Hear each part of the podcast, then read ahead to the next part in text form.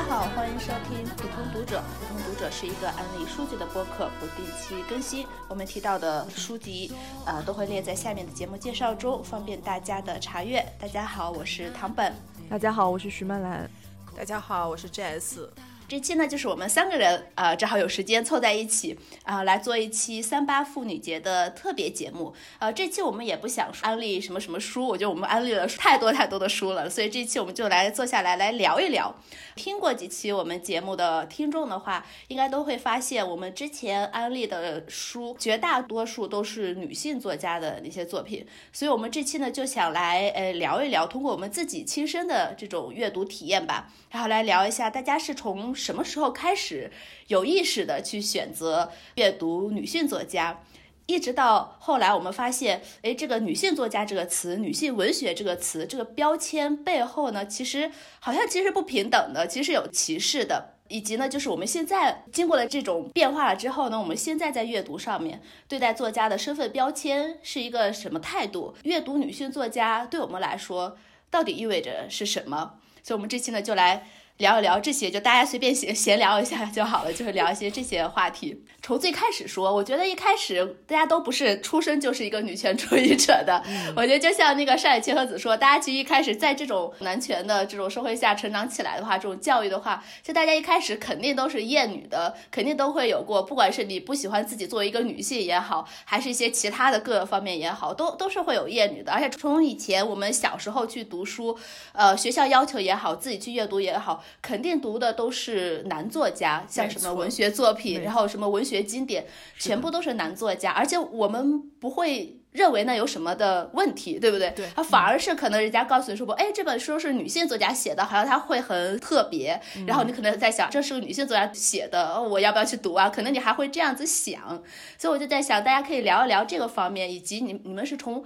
什么时候开始有意识的去选择阅读女性作家？我感觉我大概是从大学的时候开始，就是大学以前确实就是唐本所说的那种，基本上接触的。作家百分之九十 感觉都是男作家，或者说那些比较有名气的作家，比如当时我中学年代非常红的村上春树，这是不用说了。等到大学之后，开始慢慢接触一些女性作家，以及会重读以前的一些女性作家的作品，就以前觉得不咋地，然后回头看才发现，哎，其实是我当时不咋地，我没有 get 到它的好处。会有这样子的，然后会开始 diss 以前读的很喜欢的男性作家，比如村上春树，比如保罗奥斯特之类的。嗯，其实我觉得说来很惭愧，我大概是从三四年前开始的。然后这个契机恰恰是由于我听了一档 podcast，还讲的不是女权，是讲的是种族歧视问题。我记得那会儿我每天是开车一个小时上班，然后听这个 podcast，听的我都是。又哭又笑。从那个时候开始，我会重点的去自我教育，每年进行，呃，一个时期的自我教育，就是把这些和批判父权的这些书籍，包括反种族、反安全、反性别歧视，以及厌就是同性恋等等这些，都会拿出来看。在这个时候，我才慢慢的有了。我自己的女权意识的觉醒，那一觉醒之后，这个可能很多人都有过这种经历，就是你没有办法再回去了，你的世界也会发生了改变。所以从那时候我开始非常有意识的只挑选女性的文学作品来读，因为当我环顾我家里的书架，一整墙的书架里面，我特意去数了，就是女性作者的书可能只占百分之二十的时候，我就知道我错过了什么东西。今天就像唐本说的，我们不会推荐书籍了，但是有一些我觉得很好的涉及这些主题相关的书，我们到时候可以放在那个 show notes 中。然后其中有一本对给我影响也很大，就是二零二一年出的一本很新的德国的一本书，就叫做《女性文学》，然后他把这个“女性”两个字删掉了。对，然后我遇到这个作者的时候，这个作者就跟我说，他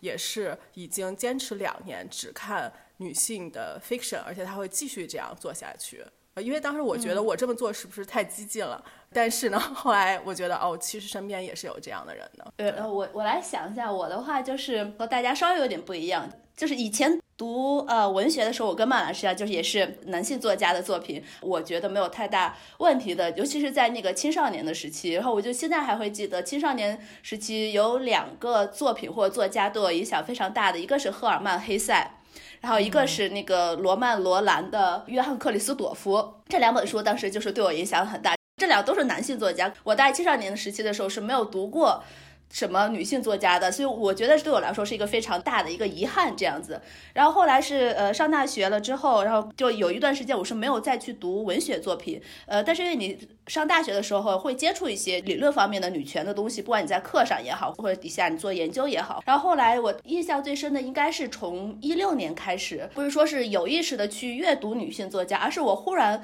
呃一六年时候开始去读一些小说的时候，忽然就开始遇到了萨冈，我去读了萨冈最。开始的那两本《你好忧愁》以及《某种微笑》，读了之后我就发现，就是好像打开了新世界的大门这样子的感觉。再加上以前读过一些或接触过一些这种女权的理论和这个文本，一下就 match 到了。然后从那个时候开始，我就觉得，呃，我需要去补课。我觉得我很多就是那个青少年时期该读的，像我说的那个，呃，萨冈这两本书，我觉得我应该是要青少年时期去读它，而且是在你有一些呃女权。你怎么说也不能说是你有些女权的呃理论为基础吧，但起码你没有那种好像啊我不想读女性作家哦这是写情情爱爱的，所以我不想读。你没有这个 这个这个这个 input 的情况下，你去很平常的去阅读呃像呃。萨冈呀，这这些书的时候，应该在在那个时期读，所以我就开始去补课，然后就从一六年开始渐渐渐渐，然后可能到最近几年的时候，起码去年我们去年就是最喜欢的书的时候，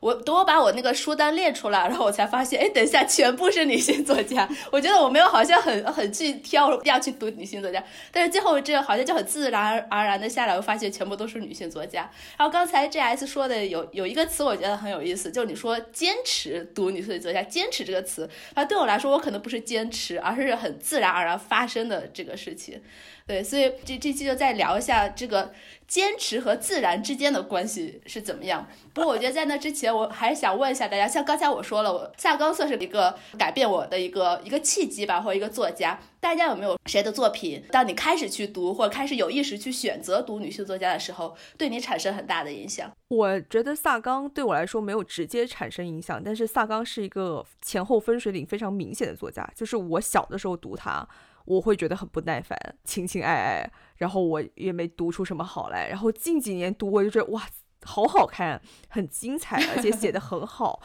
反而是黑塞，我以前读的话，我会觉得哇，好好哦，好好磕哦。当然可能那个时候没有这种好好磕的那种想法，但是就是觉得哇，少年之间的感情多么的动人。然后现在读就是觉得很不耐烦，反正是两个前后分水岭非常明显的作家。对我来说，这个产生非常大影响的女性作家肯定是 Alice Smith。呃，我也不止一次在这个节目上面吆喝，包括在现实生活中吆喝，就哪里有 Alice Smith 就哪里就我，就我非常非常喜欢的四季，而且我就是每本读了不止一遍。而且我觉得他他对我特别大的一个影响，不仅仅是说阅读女性作家的作品，而且是让我更有意识的去读一些跟当下有连接的、更有 political。立场的那种书，呃，而且我另外一个对我产生非常大影响的作家是 Janet Wenderson，刚好这两个作家都是女同作家，呃，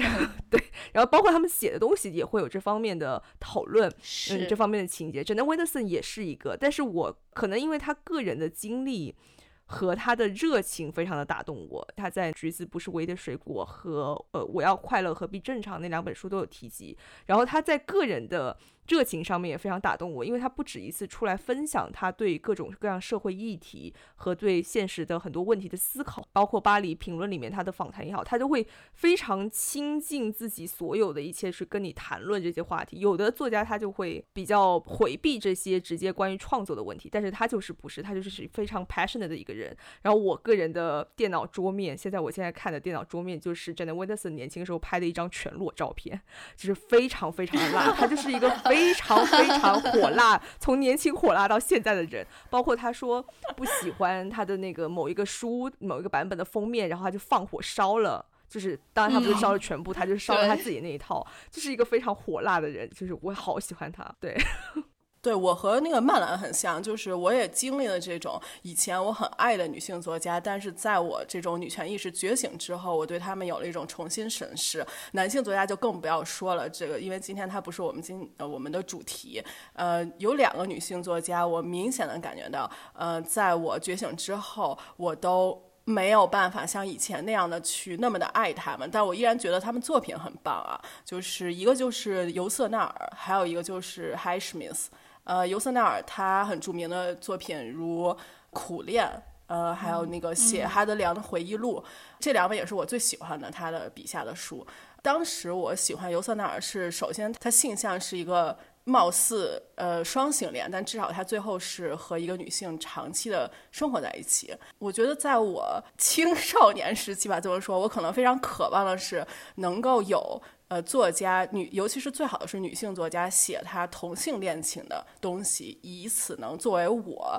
对观我在在我这个社会中行事的一种准则，或者说是一种理想状况。但是由于找不到这样的，然后好不容易找到了像这个尤瑟纳尔，但他写的却不是女性，写的其实是他的苦恋，还有哈德良的回忆录都是两位男性作为他呃笔下的主角。但是，所以当我觉醒之后，我又觉得这种作品它不能。呃，很好的满足我了，就我依然会呃很喜欢他，但是没有那种很亲近的感觉。然后像那个海史海史密斯，他很著名的就是这个卡罗尔嘛，呃，但其实我喜欢海史密斯，还有他的那一系列的雷普利系列，就是他写这个侦探非常变态的一个男性角色，这个雷普利呃塑造特别特别好，我特别喜欢他这个系列。嗯，但是呢，这个海史密斯是本人是一个极其种族歧视的人，所以他的作品是吗？对对，呃，其实。可能我们这个是一个很常见的现象，就是你越是同性恋，你可能会越厌同。然后呢，海史海史密斯身上给我感觉，就是他的这种种族歧视和他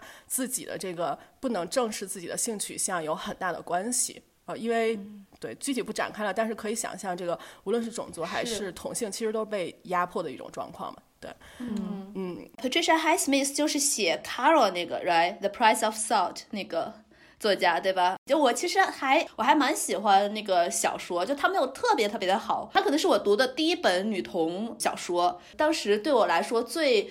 感兴趣一点就是这两个角色最后在一起了，他抛弃了他自己的家庭，他抛弃了所有东西，然后两个人就是在一起。最最重要是这个。Carol 这个角色，她抛弃自己的孩子，我觉得这一点的话，在很多的女性文学或者在很多文学作品里面是不常见的。她肯定不会说是女性，我要抛弃自己的孩子和我自己的爱人，然后一起去出走。这个设定对我来说，当时是比较让我觉得哦很有意思的这本书这样子。对你分析的很对，我也是这么看待卡罗尔的，所以我觉得这个作品还是很不错的，因为它的重点其实不是在于这两个人之间的爱情，重点其实在于他们各自的成长。这一点很像你上一期说的那个漫画，就那个漫画，这个男的都是我忘了名字，但是就是男的是那个辅助的陪衬的，但是女性最后她的重点不在于她的爱情上，重点在于她成就了自己，让自己成了那个服装设计师，开了有自己品牌，对这样的感觉。对对，《寄所物语》是。顺便推荐一一下，就是去年上映了一批上映了一个新片，叫《Love h i s h m i t h 呃，是一个瑞士的 h i s h m i t h 的粉给 h i s h m i t h 做的一个电影，那个还不错，就是看了那个，我觉得能够比较好去理解为什么这 h i s h m i t h 会会是这样一个人。然后那个说回来，就是这是两个，就是我会发生这种改变的感受改变的最明显的作家。然后对我影响非常非常大的一个作家是，或者说我重新发现了一些，重新发现了一个是呃中国的呃，我觉得非常非常棒的一位呃女性作家是萧红。我以前。从来没有想过，对我从来没有想过读 萧红的作品，然后我再次发现他，我觉得非常非常的厉害，非常的棒。对，他在他的那个时代，在他那种限制下写出这样的文章是很很厉害的。对，对。然后还有那个 Bernardi Evaristo，他的一系列的书籍，包括他最新的这个 Manifesto，它是一个 nonfiction，嗯，他的小说在欧洲这边引起文坛轰动的，中文也有翻译版，《女孩、女人和其他》。嗯。就是我就在想，在我青少年的时候，对我影响最深的一本书就是《三国演义》，我特别喜欢那里面的角色，然后希望自己能够像里面的角色来做出那样的事情。但是当我回望的时候，那些角色全部都是男性，在《三国演义》中，女性的价值无足轻重。所以我就在想，如果我是一个十几岁的我，看到了像《女孩、女人和其他》这样的书，我觉得会给我带来的。人生可能会很不一样，我会少走很多的弯路，会少去挣扎很多东西。是虽然说 fiction 你不能等同于三次元的东西，但是我觉得在 fiction 中，我们确实能汲汲取很多我们在三次元做事情的这些勇气。你说这点就非常好。刚才我也说，我小时候呃最喜欢的像是赫尔曼·黑塞啊，然后罗曼·罗兰这些也是，尤其是像赫尔曼·黑塞，他写的大部分都是成长小说嘛。当时我读的时候，我不会意识到它是一个少年成长小说。对我们的那种一个教育就是这样子，给你看的所有东西，它其实都是在写男性。但是你作为一个女性读者，你不会认为它和你没关系，你会觉得哦，我也可以像那些少年一样这样成长，我也可以像《三国演义》里面的那些人物、那些角色一样做某些事情。然而呢，当你长到一定岁数，当你去面临一些社会也好，面临一些一些东西的时候，你会发现，哦，你是女性，你和他们是不一样的。就像是少年漫画也也一样，我以前很喜欢看少年漫画，关于这些少年成长的，然后然后是很励志的、很热血中二的，然后关于友情的。等你长到一定岁数，你就发现。那些东西和你是没有任何关系的。你就是想去成为那些人的话，社会是不允许你去成为这些人的，或者说是非常非常的难。然后这个时候，如果再回头去读一些关于女性的故事、女性成长，你去发现一些这些小说的时候，你会发现，原来这些才是真正的。你去读的故事，然后这些才应该是给予我的榜样。女性小说就像刚才 Jazz 说，它它是一个文学，我们都知道它不是现实，但是呢，它会在文学里面塑造一些成长的也好，或者是我们以后的未来也好，或者是和现在的，你会以一些影射进去，你会觉得哦，这可能是一个榜样，然后就会觉得你会觉得哦，这其实贴贴近我自己，然后这些故事是在讲我自己的故事，然后那些以前觉得少年的故事也好，男人的故事也好，是一个全人类的故事。这这一点也是错误的，可以这样说。可能有几个对我影响很大，或者说让我重新发现的作家的话，除了呃萨冈以外，还有一个就是张爱玲，呃，还有一位就是江国香织。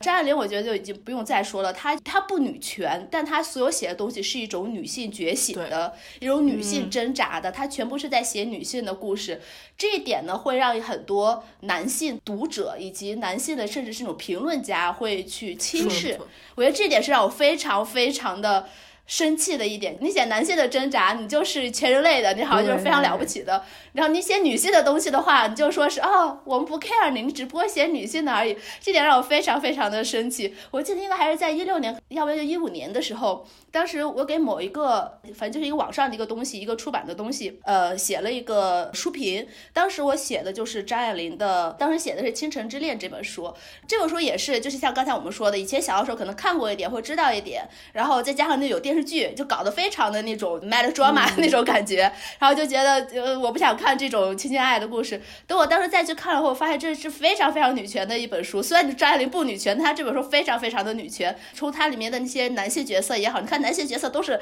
要不然就是缺失的，像父亲角色；要不然就是什么都做不了的，就非常窝囊的这种男性角色，就反映了真实世界男性的情况，而不是男性眼中自己的情况。是是是是是，对，没错。然后我当时就写了一个从女性主义或者女权主义去分析，或者说去评论张爱玲的这本小说。然后当时我就发给那个编辑，然后那编辑是男的，他就说是哦，就从女权方面研究张爱玲已经很多了。然后我就觉得 so what？那我们需要更多的去研究她，而不是说是你你这不过是一个研究方法，你不过是你们女性的一个研究方法。我就当时觉得非常的生气，这我现在还记得，十年过去了，我现在还记得。那个江湖相知也是他的东京塔也好，然后他的那个什么也呃 Twinkle Twinkle 也是一个关于爱情，但是它是一个女性主体的表述女性的 desire 的这么一个爱情故事。这种话也是我以前来说是不会读到的，你会读到很多男性的 desire，男性对女性的 desire，什么少年维特的烦恼啊什么，就类似于这种的，你会读到很多这种东西，但你没有读到任何关于女性自己的在爱情中，然后她的 desire 是什么，她。他的想法是什么？所以东京塔这个故事，然后又是一个出轨的故事，然后我就很喜欢他东京塔这本小说，然后他写的也很好。对，然后我想插一句，就是包括你们两个提到的萨冈，还有张爱玲，他们出了作品之后，你看到整个文学界对他们的批评，就反映了这个世界对女性是多么的不友好。这只是两个代表性作家，大很多很多的女性作家，我觉得这种批评不是针对他们的作品，而是因为这个作家是。明显偏离了社会对他的性别的期望，所以就会对他的文学批评非常的严重。这个岂不就是一种双重标准？因为如果是一个男性作家写同样的东西，主角换成男人，无论是萨冈还是张爱玲，可以想见这个文学界是一片好评。对，就是我不像 J.S 那样子，就是只读女性作家的作品。呃，我就是都都会读嘛，就是会很明显的对男性作家里面的艳女的片段或者一些描述的敏感度变得更高了，容忍度变得更低了，经常会读着读着让我生气。就比如说曾经非常喜欢的村上春树，然后现在回去去读，我就觉得很生气。我觉得他就是在一根精神鸡巴在写作，然后。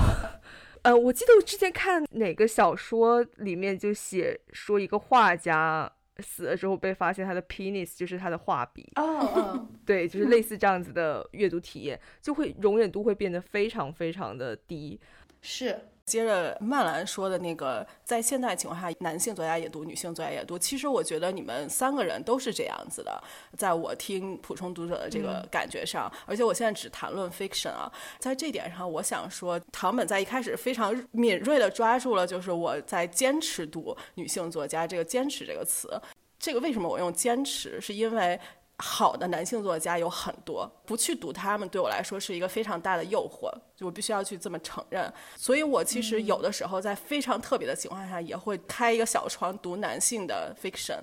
但是呢，不得不说，这个百分之八十我都会很失望。就读完了以后觉得很无聊，哪怕他这个作家被备受好评，所以呢，在这个时候，我觉得特别需要像有普通读者这样的播客帮我们作为一个筛选机制，然后我们就是这自卖自夸嘛，在这边，就是可以忍这个作家，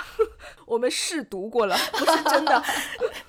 对，在这里我先以一个长期的听众的那个身份来说一下，就是在我发现你们这档播客以后，我特别欣喜若狂的发现，你们可以帮我省很多事情。我知道哪些男性作家我可以不去读，或者可以去读，就是因为我觉得这些主播他们有这样的意识，有这样意识的 podcast 也是我很愿意听的，因为这个其实给听众省很多的时间的。就你刚才说这点，我觉得有意思一点就是。就从一个呃，就主播的这角度来说，我们我们没有那个意识，好像是为听众去做筛选。我们真的只是可能自己吐槽，就多了之后觉得哦，什么给自己吐槽。对，所以我觉得这种东西说出来是有有意义的。为什么这样说呢？就是像你刚才 G S 说好的男性作家，所以我在想，什么叫做好的男性作家？谁规定的这个好是哪里的？一开始我们也一直在说，这种文学作品、文学经典，大部分都是男性作家。OK，那我们就说哦，这些是所谓的好的作家。然后，但是呢，当你再去读的时候，你会指出它其中的艳女，然后你会指出它其中作为一个女性读者来说，呃，对你觉得非常的不 make sense 的，她女性角色也好，或者她一些写的其他的一些东西也好，而这些呢，可能是在大众的对于这个作家的评判里面是不被提到的。对。然后呢我们呢，通过自己的这种亲身的阅读。经历，然后去提到了他，我觉得这点是非常的有意义的。然后呢，作为听众的话，你听了，你觉得 OK？那这个作家就像跟我们现在说村上春树啊，村上春树他有这么多这么多的艳女，那么我要不要去读呢？然后你又可以看到别人对又又对他的好评，然后觉得 OK，在这两个，比如说把这两两个方面的意见都给你了之后，你自己做选择，你要不要读？然后你读了之后，你自己的感受是什么？我觉得这个是最重要的。然后村上春树我们还是会读的，你像他四月会出新书的话，起码我会买。如果读了之后。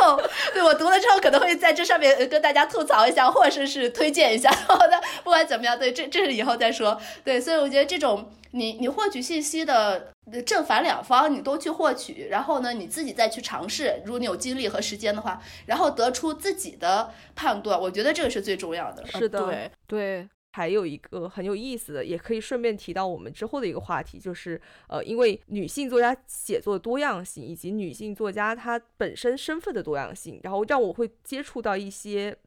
关于真的的话题会更多样的，比如说一些跨性别的女性，然后我可能之前完全不了解这个方面。虽然文学不等同于现实，但是就是更加让我去了解或者接触这些面相，是我日常生活中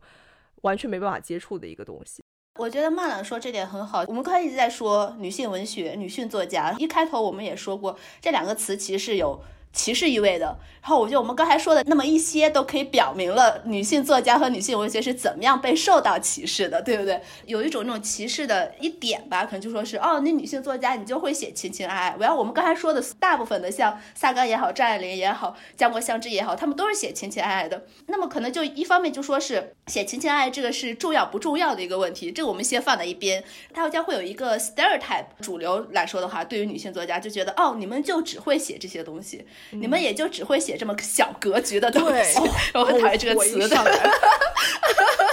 对，就那好像他只会写这个。但刚才曼曼就说的很好，其实女性作家它多种多样的，大家都会写很多很多东西，它是很丰富的。一旦你打开了这个大门进去了之后，你就会发现里面有非常多的东西。对，呃，女性文学，或者就是说这个刚才说那个不够大气。然后我觉得这种评论其实是针对的什么呢？是针对的所谓。呃，文学的主题，其实它针对的不一定是这个作家写作的风格，是他选择的主题。就像之前说的，提到这些，无论张爱玲、萨冈等等，嗯，他好像把主题呃集中在男女或者是爱情上。而不是所谓的关，就是关心全世界、拯救全世界这种主题。然后，其实我觉得这个这种思维方式，这就是一种非常男权的烙印。我觉得整个这个男权社会，它最大的问题，并不是说男人思考问题，或者是这些主题它本身有什么问题，而是它会让这种主题变得太过单一。所以，其实我觉得，在我开始阅读大量的女性作家的作品之后，我发现。无论是讲来月经，还是讲怀孕，还是讲流产、家庭主妇等等，其实这些都可以作为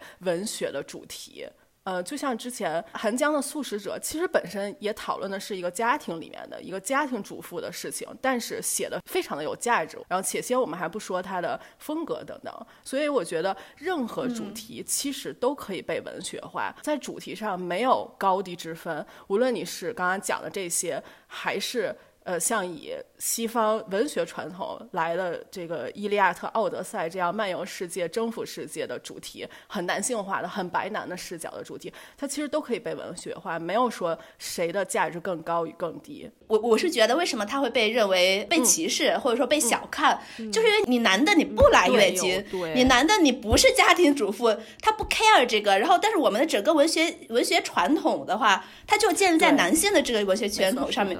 一旦当女性去写的话，她会觉得你为什么要写这些东西？这些和我没任何关系，我不 care 你，所以你是低等的。一个是这个，另外一个就是呃所谓的主题，谁说爱情就不是文学的主题？从西方的这个文学传统来看，爱情是最大最大的一个主题，多多少少的那么多的爱情故事，但是这些爱情故事全部是围绕着男性视角的爱情故事，是的。然后呢，再再加上呃什么爱情故事，它是好像比较比较小格局了。但是你一旦男性写，人家就不小格局了哟。你看是谁来解读？男性会说是哦，这是我要上升到我们自己的思想界来，又是虽然看似是写的一个男女之爱，其实是怎么怎么怎么怎么样，其实是又什么又是 philosophy 啦，或者是又是怎么怎么样。这这都是你来解读了，对不对？然后这就要想到我上我们上期正好就是聊到那个安安妮的那本书叫什么《The Possess》还是《The The Possession》那本书里面，他不是写写嫉妒吗？他就真的是把这个一个女性对于男性的嫉妒上升到对人类共通的这么一种感情，一种嫉妒和占有欲的这感情。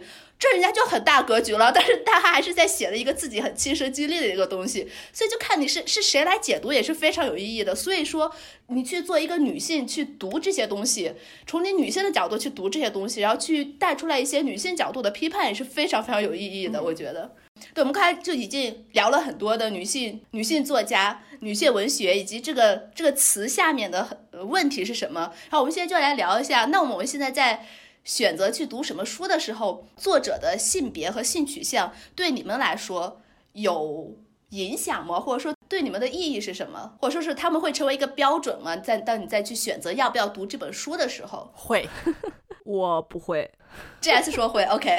我我先来说一下好了，嗯，那个我我想在这个话题下说三点。第一点就是我想引呃史蒂芬金。在二零二四年讨论奥斯卡获奖名单的时候，他当时发了一个推，就引起了西方界的争论。他的这个推是这样说的：“他说，大概啊，就说在设计艺术的时候，我不会考虑多样性，在我这里只有质量说了算。”他这句话乍一听是很有道理，但是仔细细想，他这个话非常的有问题。呃，且不说多样性和质量本来没有一个互相竞争、非此即彼的一个关系，最主要的是他说的这句话，我个人觉得只有在一个完美的世界，一个没有这种特权、优势、歧视的世界，才能够有可能。而我们的现实世界恰恰不是这个样子的，就是因为我们的现实世界中有一系列的群体从中。没有办法受益，处于不利地位。比如说，像是作家难以获得资助啊，难以获得出版呀，然后影视界难以发表自己的作品啊。那其实这个意味着是，他们的艺术在甚至还没有被看到的时候，就已经被湮灭在茫茫人海中了，更不要说去评判他们的质量了。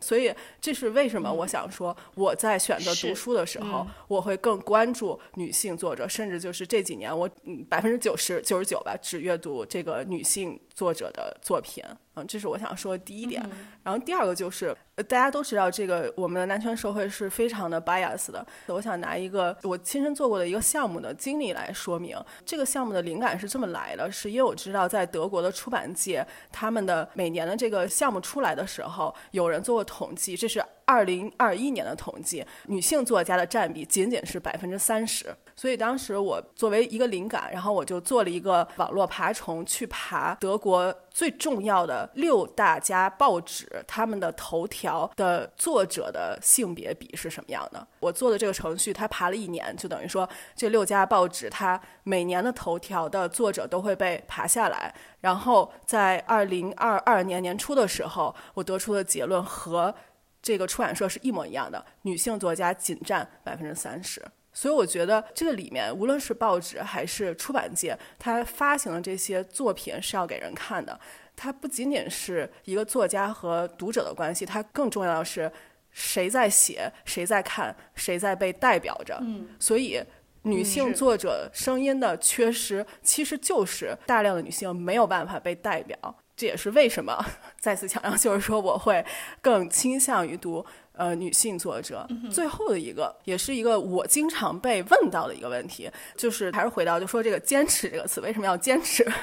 因为我有太多的人。在听到我这么做的时候，第一句话就跟我说：“这不是搞性别歧视吗？” 在我和我的同事交流的时候，无论是正式场合还是非正式场合，我现在就一律都使用阴性词来代替所有人。然后你可以想象，就是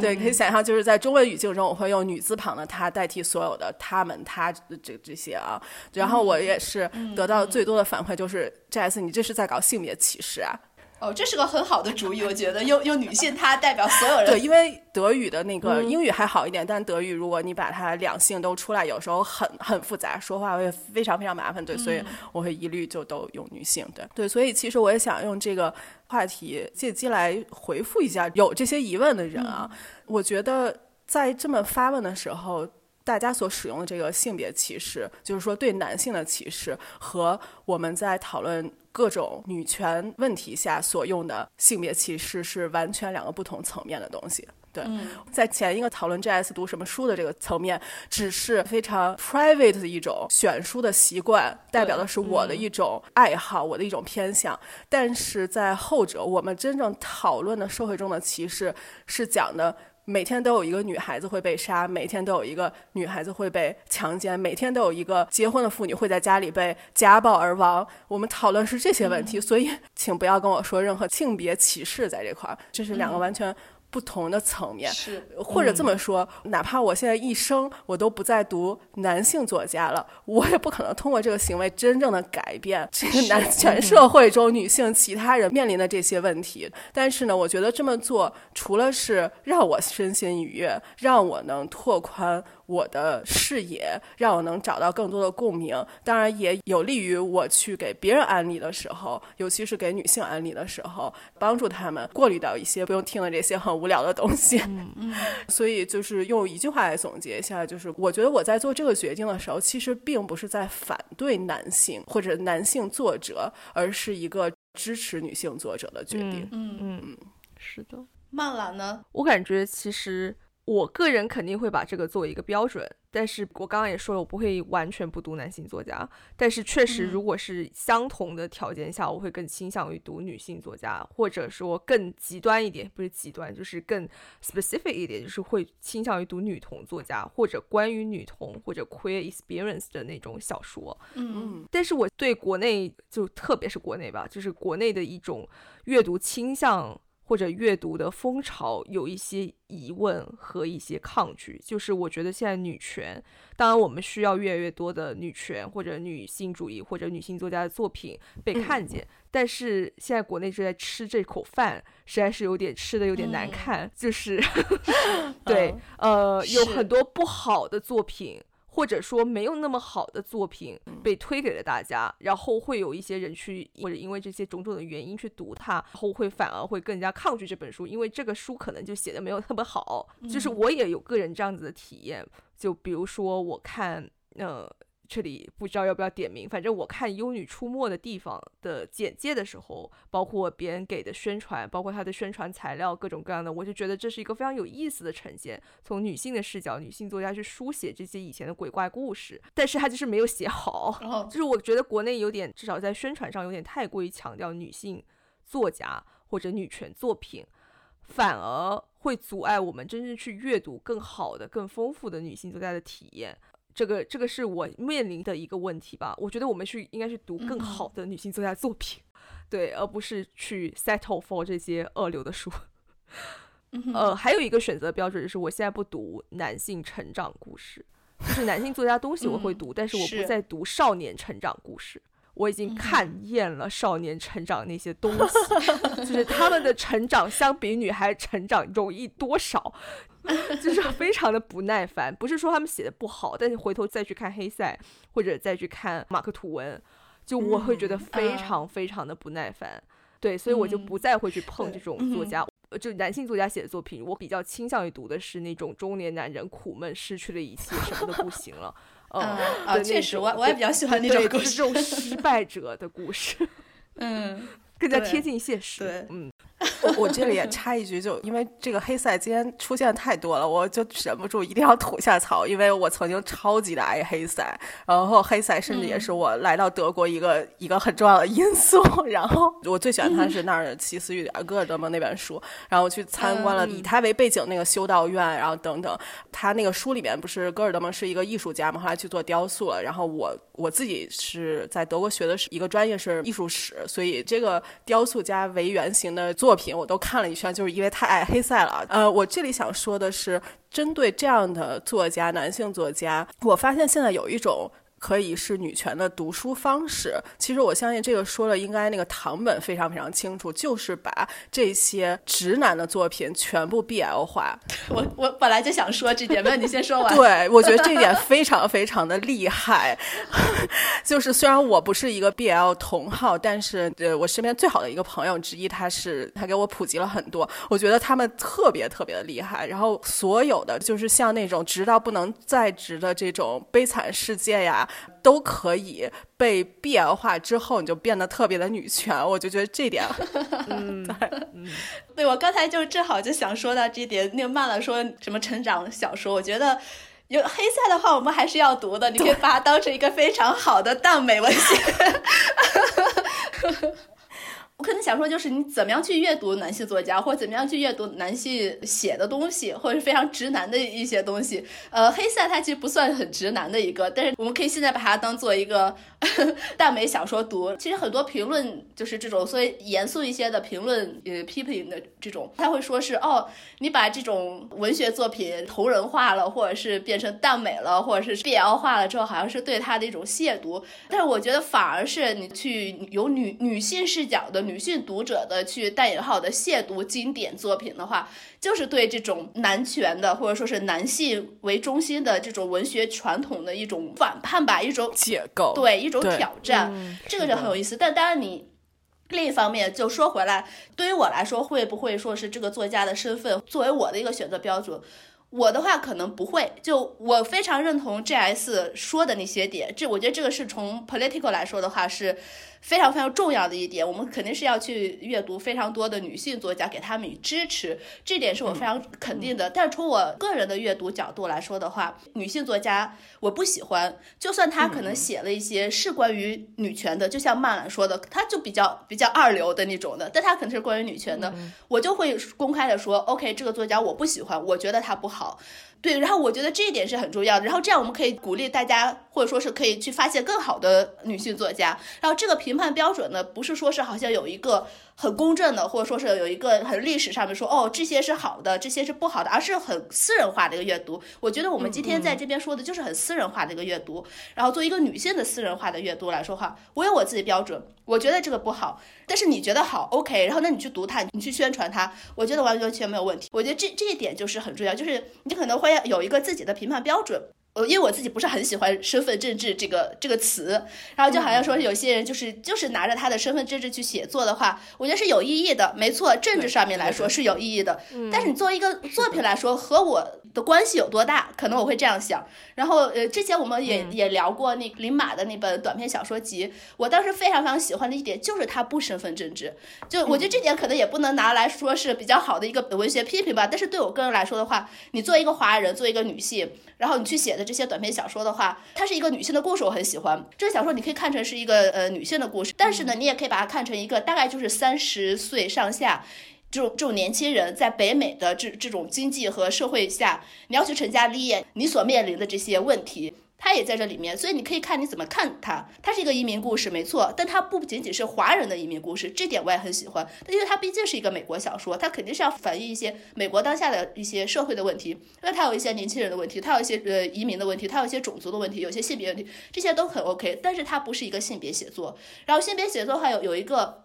我就不点名了。但是我之前看过一个男性作家，他是一个 gay，然后写的诗集。他就把很多他自己的那些呃 personal experience 就放在他的诗集里面去，但问题是，他可能太过的呃，就是身份政治，你太过主题先行的这些东西，不管你这个作家身份是什么，我可能不会特别喜欢。我是在 G S 说那个基础上，没错，我是支持女性作家，然后去看女性作家的作品的同时，我可能会看一些男性作家，我也可能会去批判一些女性作家。在这种基础上，我可能就不会把女性文学。女性作家当成一个文学作品的 subgenre，而是把它当成一个就是一个作品，然后我去阅读它，然后我有我自己的评判标准。刚才刚才我们也有说过，传统上的这种。或者是流行大众流行是这些对于文学的批评来说的话，女性作家好像都会被当成一个一个 subgenre，我不知道它中文应该怎么说，反正好像是一个次等的一个，你你比如说你说哦黑人作家，或者说哦你少数族裔作家，他会带一个引号的，但男性作家他就是作家，或者男性文学的他就是文学，这点是我非常非常不满意的，就我觉得这大家都是很很认同的，所以当我在选择作品或读某一个作家的话，我不会把它当成女性。作家，而会把他当成一个作家。对于男性作家的，我的态度就是，OK，你是一个男性作家，你不是一个作家，一个张说你是个男性作家，我可能。不会特别 care 你，我不会不会给你太多的关注，因为你是男性作家，right？所以我也会给你个定义，我是我是这个态度。当我再去选择书的时候，就是我就不管是男性、女性还是什么性别的，就个人非常不喜欢阅读这种 agenda 先行的这种文学作品。我觉得一个好的文学作品就应该有多个角度去解读它，去评判它，包括我们选择的时候也会有多个角度，不会说因为他是男的或者女的，我们就不去读之类的。说到这个，我就想到最近读了一个。那个古奇润一郎，就古奇润一郎其实也是一个我以前非常喜欢，然后再去读的时候，我发现他是非常直男，不能说他厌女，但 at least 他非常直男的这么一个书。可能最近是不知道为什么说重新读一下《戏雪》这本书，因为《戏雪》是我非常喜欢他的一本小说，很厚。当我打开来了之后，第二页。就一开始，她们几个姐妹在家里头，一个人在化妆，然后就叫，哎，我们都要出门啊，大家要准备啊。然后另外她三妹在那边看她侄女弹钢琴，怎么怎么样，是这样一个场景。她书里面呢，就电影里面也有拍到，是她。二姐，好像。在那边化妆的一个场景啊，他怎么样去化妆，然后怎么样去把就比如说衣服露开，然后他书里面写说他什么露出他的什么香肩，然后不拉不拉，就类似那些 词。我看到那个时候，嗯，好了，我就不要看，我就把书合上了。就类似这种，就觉得我以前 以前根本不会在意，以前会觉得哦，他的用词很美，写的很美。现在我一看，哎呀，这这好直男的一个视角，我要把它合上，就类似这种。我好奇，这是古奇瑞一郎自己的措辞，还是中译本的？哦，自己的措辞，我看的是日文版啊。对，因为我之前有遇到这种情况，就是原文它只是写双臂，就 arms，然后那个男性译者就会译成洁白的玉臂。首先这个语法上就错了，玉臂就是洁白的。但是就是会有这样的情况，他们会加戏，就酥胸，然后就相间，就是嗯，对，我有这种油腻的加戏。有时候可能原文就算他是一个男性作家写的，他可能没有，就像刚才曼乐说的那么多的修饰语，就对于女性的身体。等你如果翻译再要是一个男性翻译的话，他可能加了他自己的很多意淫进去，所以就两重的男性视角。那个我觉得就真的可能要规避一下，当你在读的时候，我们。需要更多的女性译者，对，没错，真的，我们需要更多的女性译者。OK，那那我们就继续往下说。刚才我们说了一些呃身份和作家这个方面，然后而且我们刚才一直在说女性作家的时候，我觉得我们可能包括的是直女或顺直女以及女童，可能这两个方面比较多一些。我不知道大家对于跨性别的女性作家的想法是什么呢？我目前为止读过三本 trans 的或者是 non-binary 的作者的文学作品，其中有一部我还在之前的节目中提到过。对，这三个都是德语作家，其中。呃，有两个是呃生理性别为女性的，然后还有一位是生理性别为男性的，就是去年获了那个德国书业奖的这位作者。呃，我不得不说，虽然他们都是 non-binary，但我只喜欢前两者的作品，后者我其实我一直在想去支持。各种各样的作家这么说，不管他的性别，但是呢，德国书业奖的这位作者的获奖作品，我确实读不下去。啊。他就是一部从头到尾自己对自己的一种审视，但是他就仅仅在我看来，就是非常的局限在他的一个白男的一个呃视角当中。曼兰好像也读过一些就是跨性别女作家的作品，对，其实只读过一本，如果没有记错的话，嗯，就是。The Transition Baby，然后作者是 Tori Peters，我记得他是第一个入围那个 Women's Prize for Fiction 的 trans 作家，嗯然后当时我就是因为这个原因，然后去读的。他确实关于这个身份政治，关于这个 gender 的，他讨论了非常多的话题，我在里面学习到了很多，嗯，感觉是一个蛮值得读的东西。可能唯一的诟病就是，就我刚刚说的，呃，它有点太过 gender 先行了，它。有一点点毛病，就是很多部分的对话，因为它主要都是通过对话建立起来的。这个部分的对话听起来像作者通过角色在科普，当然我需要这样的科普，所以我读得很开心。但是如果作为一个单纯的小说来说，还是稍显稚嫩。但我觉得去阅读，包括它入围，其实就是一个很重要的事情了。对，嗯，对我我也就想了一下，我可能也是没有太。就也是刚才我说的，我可能没有特别关注这个作家的性取向或者怎么样，可能我就是觉得这个书的简介有意思，我就读了。所以我刚才想了一下，我可能就只读过一，也我没有读完那本书，但它是一个短篇小说。当时我可能是在找一些关于描写女童的故事的，尤其是女童的 relationship 的这么一一些书的时候，我发现了这本书，然后我读了其中的一篇小说。后来我才发现，哦，这个作家好像是一个那个 trans，嗯，我觉得他那个小说写的没有说是特别的好，所以后面我也没有没有就是去读下去。可能怎么说，我的意思就是和大家也是一样的，需要去支持他。我们支持他了，才会有更好的作品出来。对，作作为个人阅读的时候，我们就会说，呃，我们态度上面是支持他的，但是可能从自己的阅读喜好或偏好来说话，可能会不是特别喜欢他。有一个很好的例子，就说是这种 agenda 先行的主题先行的作品，它呃社会意义的重要性的话，就是八二年生的金智英那本书。作为小说来说，它非常 没有太大文学性的、没有太大意思的一个小说，但是它起到了非常非常大的科普，而且它带动了一个话题性。有有时候你去引进一些欧美的这些话，可能还没有这么切身的体验。但是你只有一个东亚的这个话，就你在中国出版，然后或者是在日本出版的话，真的是一个非常就是很有切身体验的，让很多人有一种觉醒吧，可以这样说。就像说背科普，像曼兰说，你读这个 trans 作家会背科普，可能很多其他的女性读了后也会觉意识到哦，有些问题存在，然后也会可能会背科普这样子，它是很有意义的，而且也是去值值得一读的。可能就算它在文学上没有特别很好，或者怎么样，或者不合你的口味也好。之前可能就回到呃 G S 说的，Stephen King 说的那个质量，说什么只要质量好，那我可能就说，那你质量是谁来决定的？谁来规定？谁来判定这个质量呢？那像二八二年的机智一，它可能在某一个角度上说来说，可能在文学的角度上，但我们也说文学的这个质量谁来判定吧？Anyway，可能就从你自己的这个角度来说话，觉得它不是一个很好的文学。但从另一方面，呃，社会议题来说的话，它是非常起到了一个科普和宣传性，在这个质量上来说，它非常好，它做到了比别的很多的那些写的好的女女权主义的小说。都要好，那那这也是一个质量上面的规定，谁来判定它到底是质量好还是不好？没有一个一个唯一的标准的这样子的。或者就是说，这些作家其实在做的，或者是这个市场上出现更多这样作家的书，这本身就是在打破白男说话的格局。那其实我们所说的这个质量，我觉得它不是从天而降的，它也不是随意可以定的，否则怎么会有这么多的各大？读书的奖每年颁发，那它的这个质量其实是一种非我们所谓的经典文学，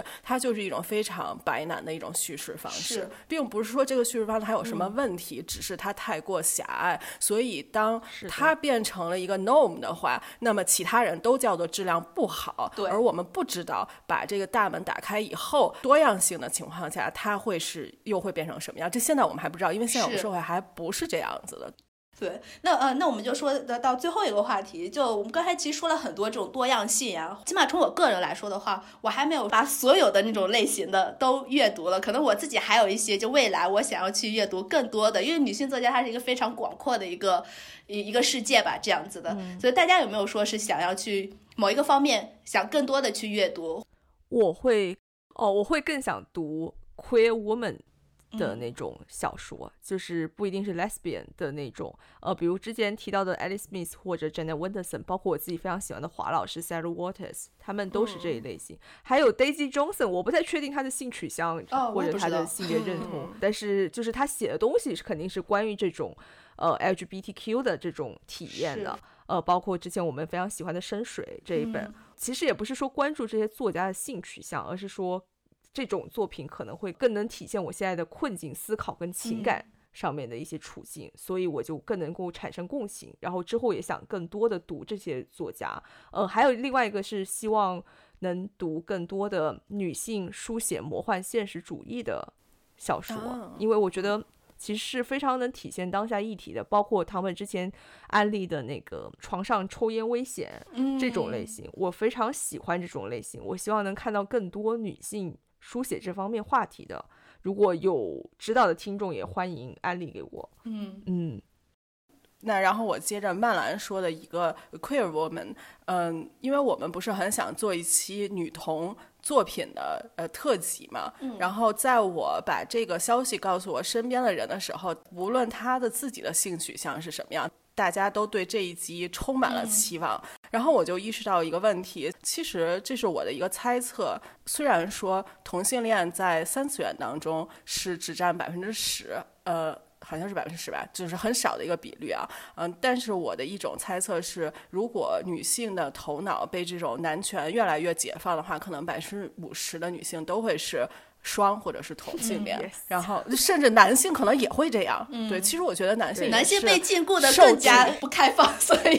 对对，没错。然后。就是我会选择，嗯，有意识阅读的是有两大类，嗯，首先在类型上我不挑，主要看我那时候想读什么文学类型的，嗯，但是呢，呃，我会特意读一类是年轻女性作家，我会特别的去支持这类人，因为我觉得就像我在开始说，就是整个女性她的声音太稀少了，就她能够被听见，尤其是年轻的女性作家被听见实在是太不容易了。你可以想象，从她们能够写作。哪怕是在二十一世纪，可能他们也会家务缠身，有亲人要照顾，甚至是在生养孩子之间要找到时间。这已经能写作已经很不容易，然后呢，再到去投稿，这个社会对女性有这么多的打压，到他们能够有勇气去投稿，然后再到通过种种男权的社会的审查，能够被发表，然后发表了之后。再看给他们的评价，这种评价不再是啊，作者长得怎么样，作者照片好不好看，作者穿的是什么，以及他的身世有没有孩子啊等等，不再是这样的评价，就是这一系列他能够操作下来，我觉得是少之又少。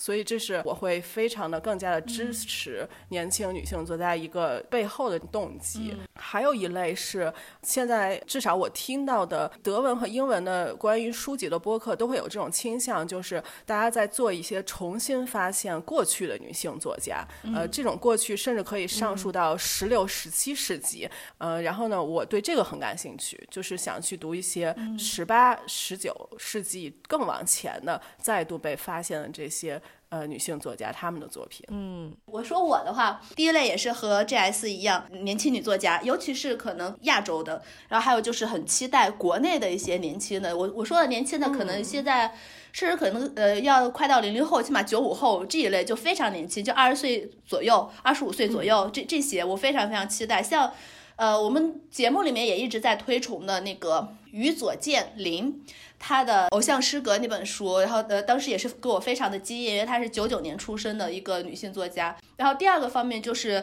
呃，关于写老年女性的话题的这些，对。对，不管是文学作品也好，可能可能现在 non-fiction 出了一些像上野千鹤子的一些一个人的老后啊，或者怎么样，就是那或者是他的一些对谈之类的出了一些，但我可能还是更想看文学。就像我们最开始说的，文学它虽然不是一个三次元，但它可以给你一个 model 吧，或者说是怎么样，你可以看到或者可以给你展开你自己的想象力。就我们现在的这些想象力，可能哦，你一个女性，你老了，就不管你有没有结婚，最后比如说你一个人，你你怎么办？而且再加上你老了之后。的生活是怎么样的，也没有人告诉我们。我觉得这个整个我们的社会，就不光是呃亚洲，北美这边也是，它是一个非常专注一个年轻人的社会。呃，日本就不用说了，中国现在可能八零后了之后又是九零后，就全部在关，然后又零零后，全部是在关注一个年轻人的问题。那我觉得我可能想要去看更多这种。给我一些例子吧，或者说给我一些想象力。你年龄大了之后，你你是一个怎么样的情况？你可以干什么？你的 possibility 是什么？各种方面的。所以这个年年老或年老女性，这个我是一个呃想要去渐渐去尝试的一个话题。最后一个呢是非虚构方面的，关于科技和科学的女作家写的，这个我也是非常想要去关注的。呃，为什么这样说？就可能在去年的时候，很早之前，我们节目上面提到了一本书，叫做《The End of Everything》。是一本关于宇宙的，呃，宇宙如何会灭亡的 这么样的一本一个天体力学，还或者是宇宙学的一个科普的书。它的作者就是一个女性作家，然后是个女性科学家，所以我我可能会更想去读。这方面，因为我自己本身会对这种天体力学和宇宙比较感兴趣，然后我可能会想要去读这方面的东西。嗯，刚刚我觉得唐本说那第二点特别特别的好，就是关注也这个作者可以本身是对老年嗯老年的女性，也可以是她写的作品是以老年女性为主角的这种，因为这个真的是太稀少了。更加稀少的是这个老年女性，她生活于一种非这个 norm 的一个状况，就是指可能没有丈夫、没有孩子这种东西。我觉得现在对于我来说都。无法想象，甚至由于这个社会太缺少这种声音。然后这块儿，其实我想补充的是，我们其实讨论这么多，就有一个没有讨论到的，就是其实，在男权社会下，对这种女性的年长，这也是一种极大的歧视啊。这个女性的，因为女性的价值被定义为这样、这样、这样，然后那她随着年龄的增长，年老女性就就退出了这个。事业无论是什么，因为它没有价值了，对不对？对啊，然后我觉得这没有性价值了，应该这样说。没有性价值了，对，所以这本身也是一个非常非常有问题的一种思维方式。所以我觉得有这样更多的这个作品是，嗯，确实是很有意思的。其实整个这个阅读 fiction，我们虽然知道它是 fiction，但其实它确实能够打开你的想象，它能够给你带来勇气。就是要看到更多的有这样女性会去这样这样做，然后才会鼓励年轻的女性愿意走出这一步。嗯，所以我觉得这是这也是他这个文学作品一个非常重要的作用嘛。嗯，这句话已经是被说的非常多，就很 cliche 的一句话，就是什么文学是建立在现实的基础上的。但我想补充的一句就是，它是建立在现实基础上，然后打开你的想象力的，然后让我们去想象一个不同的自己，一种生活，以及我们可能经过自己的努力创造一个不同的社会，然后可能会更加包容的这个社会。这是这是文学的力量，它它是可以做到这一点的。我要我们说了聊了这么多，我觉得一句话来回答我们呃这期节目的最开始的问题，为什么阅读女性作家很重要的话，我觉得就是去阅读女性作家本身就是一种女权主义，最最个人的、最最私人层面的对女权主义的一种实践。我觉得作为我们所有这些都是女性读者来说的话，阅读女性作家，肯定女性作家，肯定这一个作家，反复强调女性作家的呃重要性和它的意义的话，其实是在重新。建立一个属于我们自己的文学经典，是和那些老白男不同的 文学经典，然后去建立一个属于我们自己的文学传统，我说这点是非常非常有意义，以及是非常非常重要的一点。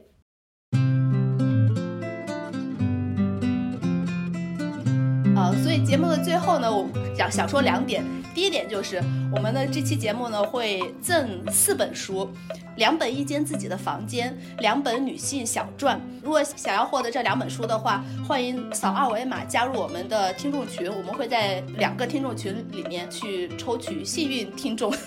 然后就赠送这四本书。抽奖的时间呢是三月八号，如果大家感兴趣的话，请在三月八号之前扫二维码加入我们的听众群，然后到时候我们会在三月八号时候开奖。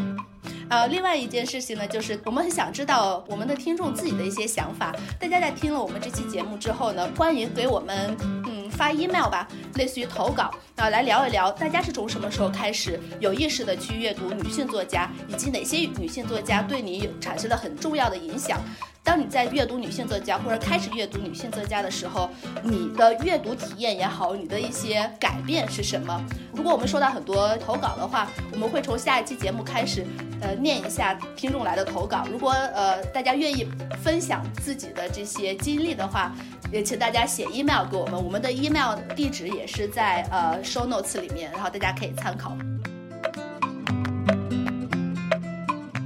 那么以上就是我们三八妇女节的特别节目，那么我们下期见，拜拜，拜拜，拜拜。